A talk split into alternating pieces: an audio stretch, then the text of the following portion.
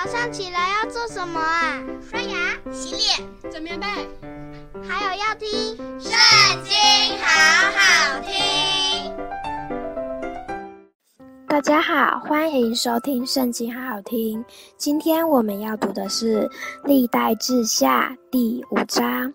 所罗门做完了耶和华殿的一切工，就把他父大卫分别为圣的金银和器皿都带来，放在神殿的府库里。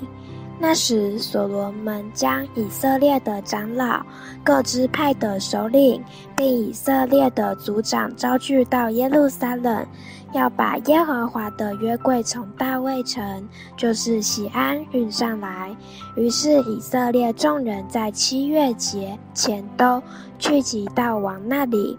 以色列众长老来到，利未人便抬起约柜，祭司利未人将约柜运上来，又将会幕和会幕的一切圣器具都带上来。所罗门王和聚集到他那里的以色列全会众，都在约柜前献牛羊为祭。多得不可胜数。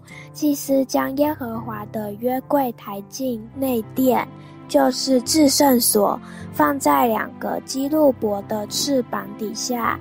基路伯张着翅膀在约柜之上，遮掩约柜和抬柜的杠。这杠甚长。杠头在内殿前可以看见，在殿外却不能看见，直到如今还在那里。约柜里唯有两块石板，就是以色列人出埃及后，耶和华与他们立约的时候，摩西在何烈山所放的。除此以外，并无别物。当时在那里所有的祭司都已自洁。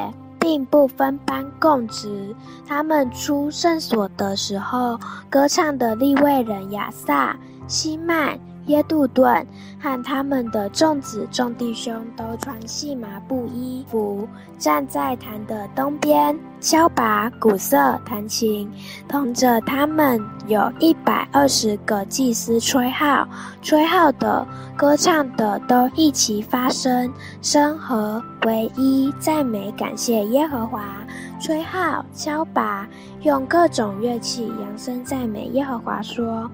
耶和华本为善，他的慈爱永远长存。